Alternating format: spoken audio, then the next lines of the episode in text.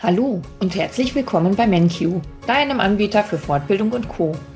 In unserer Serie Lernen lernen stellen wir dir verschiedene Methoden, Techniken, Tipps und Tricks rund um das große Thema Lernen vor. Heute ist Stefan Wilke Gast in unserem Podcast Lerntypen. Er bereichert schon viele Jahre das MenQ-Team mit seinen Erfahrungen als Dozent und steht ebenso dem Lernmedienteam bei der Erstellung der Unterrichtsmaterialien zur Verfügung. Hallo Stefan, schön, dass du heute da bist zum Podcast Lerntypen. Hallo Tina, ich grüße dich. Ich freue mich auch. Ich falle gleich mal mit der Tür ins Haus. Welcher Lerntyp bist du? Ups, ja, eigentlich alle.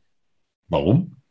Also besonders ausgeprägt ist bei mir dieser kommunikative Lerntyp, aber Menschen, und das gilt natürlich auch für mich, haben eigentlich die gesamte Palette der Lerntypen. Okay. Die Frage, Frage ist immer, was stärker ist.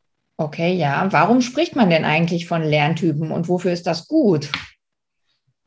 Man versucht zu erklären im Bereich der Pädagogik und der Psychologie, äh, welche Fähigkeiten, eigentlich Wahrnehmungskanäle, äh, also wie du letztendlich am besten äh, lernst. Darum geht es im Kern.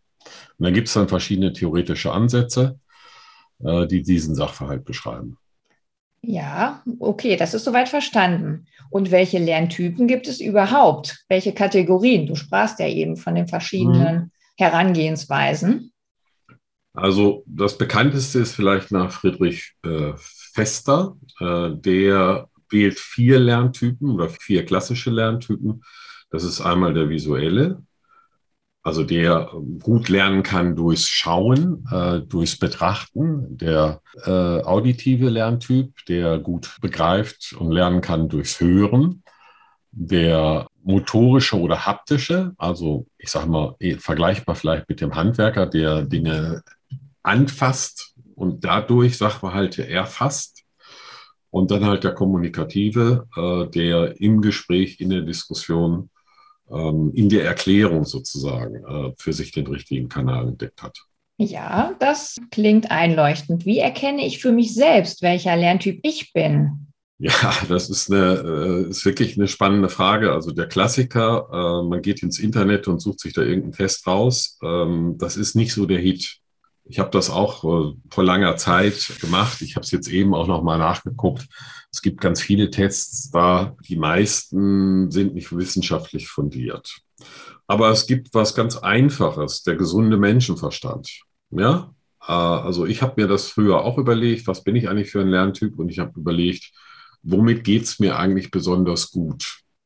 Also wo ist eigentlich mein Zugang? Und ich habe sehr schnell begriffen und gemerkt, dass ich eigentlich nicht so derjenige bin, der durch, wie meine Schwester, die ist handwerklich sehr begabt, die durch Anfassen etwas gut begreift, sondern ich bin eigentlich derjenige, der, wenn er anderen etwas erklären muss oder so, dann ist das für mich der, der richtige Weg, um das auch nachhaltig dann zu behalten.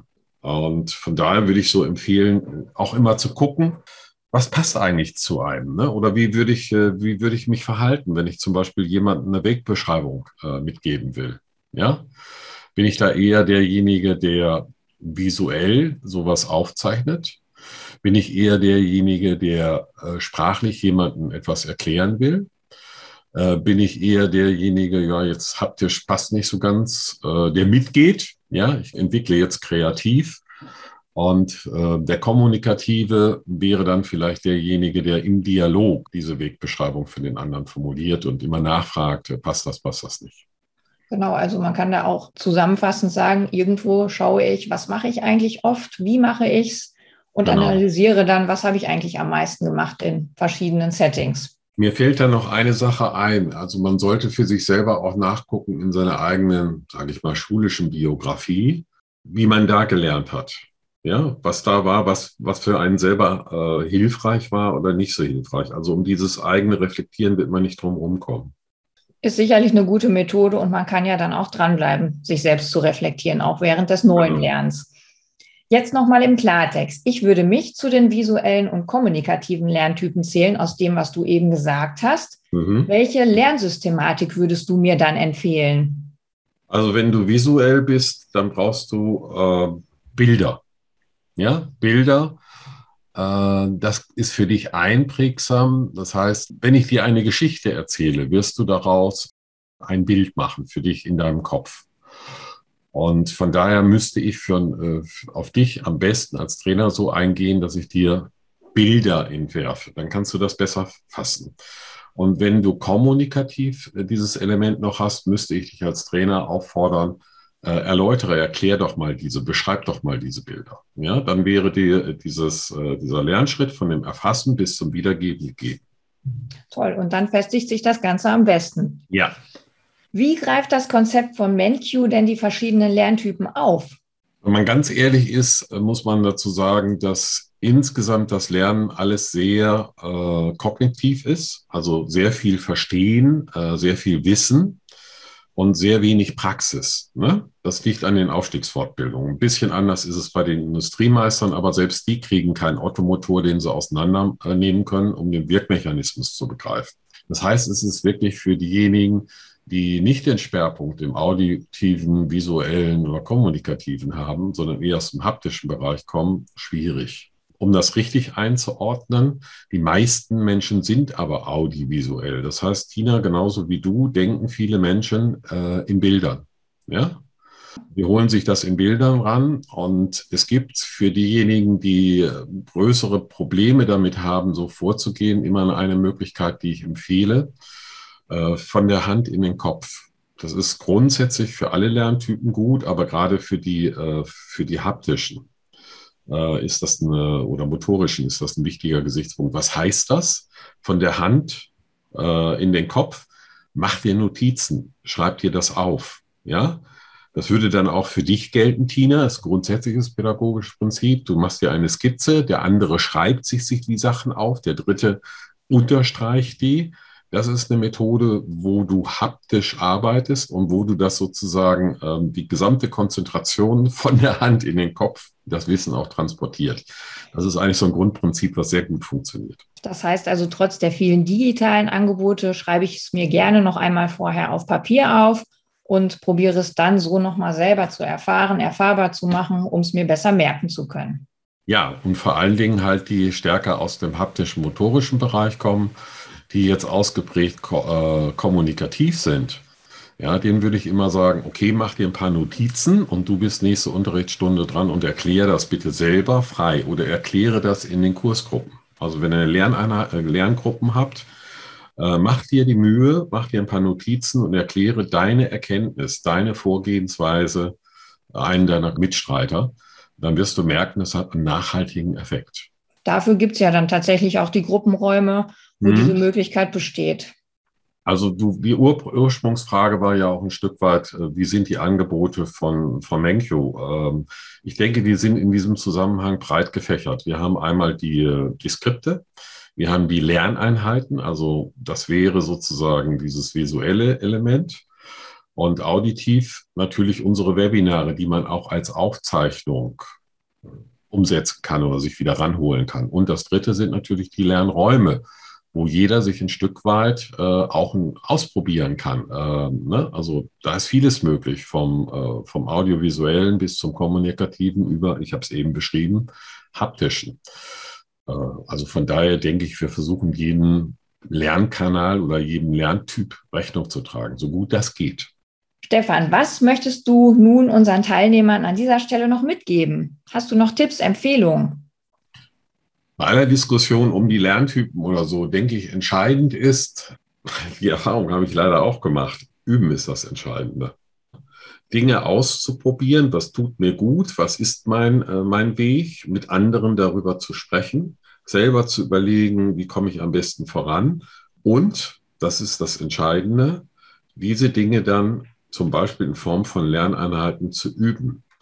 Also Übung macht den Meister. Das ist so ein, ja, so ein Allgemeinplatz, aber das ist äh, wirklich auch ein wesentlicher Satz im, um, äh, im Bereich des Lernens. Und dieses Üben sollte nicht hauruck passieren, sondern es sollte gleichmäßig passieren. Also in kleinen Zeitbröckchen immer mal wieder sich dran setzen. Dann kann man diese Inhalte deutlich besser begreifen äh, fassen für sich und dann auch wiedergeben in den Prüfungen. Ähm, und ich denke, da sind zum Beispiel die Lerneinheiten äh, ein ganz wesentliches Element. Also ich weiß, dass das Arbeit macht, dass das mühsam ist. Da, da zeigt sich ja gerade auch das Lernen. Und das ist das aber das Entscheidende. Und ich betone das deswegen so, weil der audiovisuelle Typ oder auch der kommunikative Typ könnte ja meinen, wenn ich regelmäßig an den Webinaren teilnehme, dann passt alles. Ja? So war auch immer meine Grundeinstellung in der Schule. Hin und wieder bin ich hingegangen, habe mir das angehört oder im Studium und gesagt, ich habe alles drauf. Und dann kam die große Ernüchterung in den Prüfungen, wo ich dann erkannt habe, ja, ich habe Ahnung davon, aber ich kann es nicht äh, aufs Papier bringen.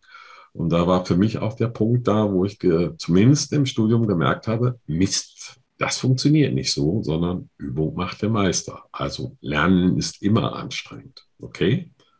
Okay, verstanden. Und ich denke, der Austausch macht da aber auch viel Sinn, um tatsächlich die Transferleistung des Gelernten anderen mitzuteilen, sich mit anderen auszutauschen. Wir hatten die Gruppenräume.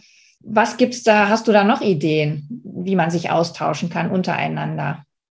Ja, gibt's ja viele Möglichkeiten. Also ich favorisiere natürlich die, die sogenannten Kursräume oder Gruppenräume. Das ist klar. Äh, das Grundprinzip sollte sein, äh, Kraft, Erfahrung und Hoffnung teilen. Ja, das, äh, das klingt sehr schön, aber da ist wirklich viel dran.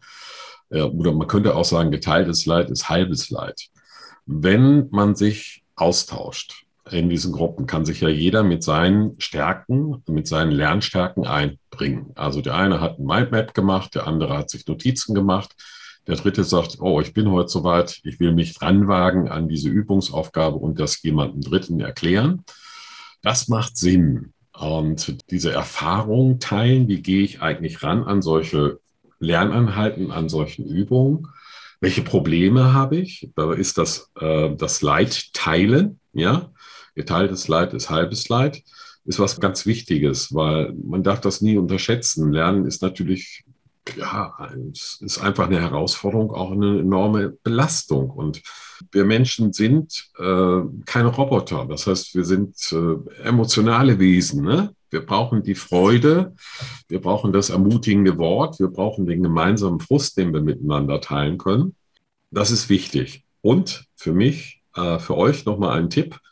Wenn es überhaupt nicht klappt, wenn man sich also verbeißt in so einer Aufgabe, also so abgeben das heißt, dann sagen, okay, was sind jetzt eine 20-Punkte-Aufgabe?